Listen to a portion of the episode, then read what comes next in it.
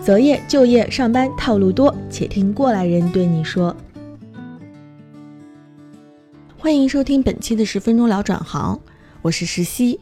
迪哥是我们采访到的第一位六零后，在二十五年的工作经历中，他涉猎过的行业五花八门：海运、航空、特殊儿童教育、大型体育赛事、电影拍摄等等，真可以说是铁打的迪哥流水的行业了。大学刚毕业呢，那时候进的是中国外运集团公司，对吧？中国外运集团，对。啊，因为我学的是海运嘛，进海运公司，在当年这是肯定是这样的，天经地义的。迪哥一毕业就进入到了当时中国开放程度最高的海运业。九十年代中期，在“转行”这个词对大多数人来说还很陌生的时候，在国企干了三年的迪哥开始蠢蠢欲动了。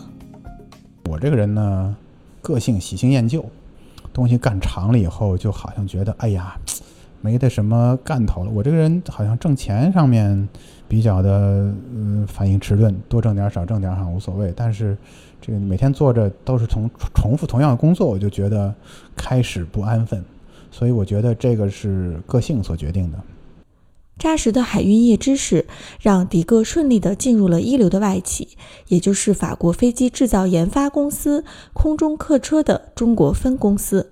当时从坐船的时候是做管理，到了航空工业工呢是做销售，这个其实是一个更大的转变。但这是我自己对我自己的判断所决定的。那么我觉得我这个人呢不善于待人接物，那么我觉得如果做一个销售工作呢？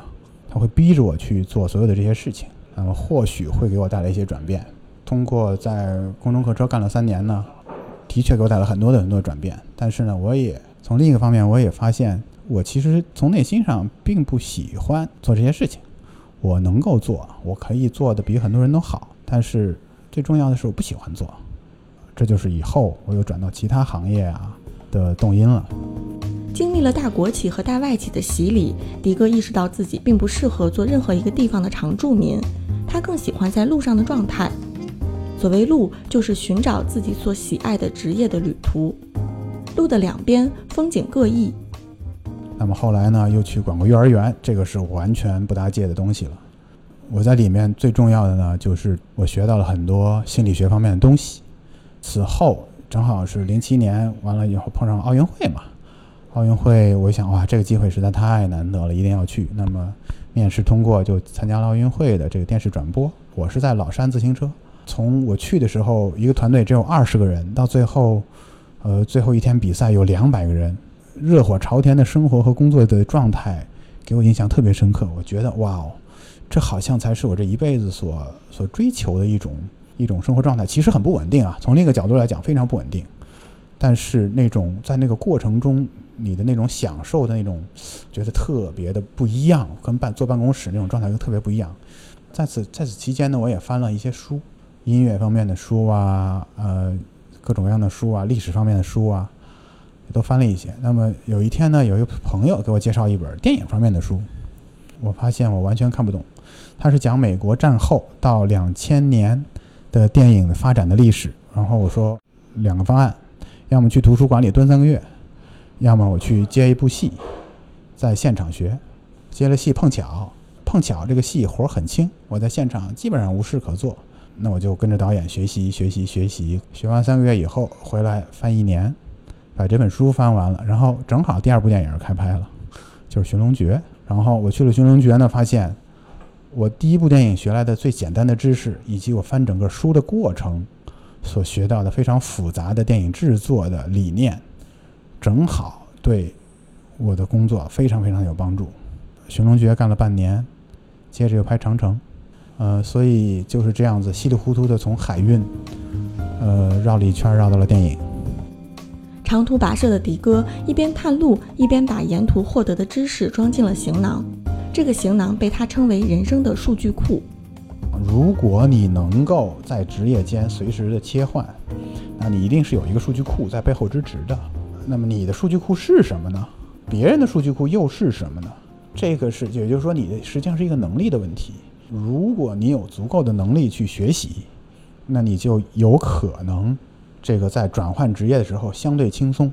呃，美国有一个前任国防部长叫拉姆斯菲尔德说，人类有已知的已知和已知的未知，以及未知的已知和未知的未知。那么，我觉得跳槽的时候，实际上就面临这四个问题：什么是你已知的已知？什么是你未知的未知？什么是中间的灰色的东西？你如果能够比较好的把握中间的那一部分，你也就比较容易进行转换。你对未知的未知永远是未知，你对已知的已知永远是已知，而你对灰色部分的把握越准确，也就越容易转换。虽然每到一个地方最终都会离开，但是迪哥认为，无论身处在职场的何处，无论待多久，即便只是一年、三年或五年，都应该全身心的投入，从各个方面来思考自己是否可以做得更好。第一是你自己对这份工作本身的能力，你对这份工作理解到什么程度？当然你可以有人脉，有各种其他方面，但是那些个东西不能够帮助你解决你对本身。呃，工作的理解成理解理解能力，那么另外一方面就是说你在你公司内部的人脉，呃，别人会不会喜欢你，呃，别人会不会讨厌你，他们为什么喜欢你，为什么讨厌你？实际上，如果你能力很强，也会有人讨厌你。人不但要有长处，还要会处长，要处理自己的长处。第三一方面就是说你跟客户这个合作方的这个关系，那么同时这个同样也是的。你是不是对人很傲慢啊？你是不是对人很谦卑呀？那么你应该用什么样的心态来来处理两两者之间的关系？你们公司之间是什么样关系？你个人之间是什么样关系？而且你随着年龄的增长，经历会变化。随着新技术的发展和人类寿命的延长，前二十年受教育后五十年集中工作的人生模式受到了严峻的挑战。一边工作一边学习，随时能应对时代的变化，整装待发。是迪哥选择的人生模式，那么你是否也背上了行囊，准备好出发了呢？本期节目主编石溪，请搜索“十分钟聊转行”，在每周二和周五收听我们的节目。我们的联系方式是十分钟电台的拼音 at qq 点 com，期待听到你的转行故事。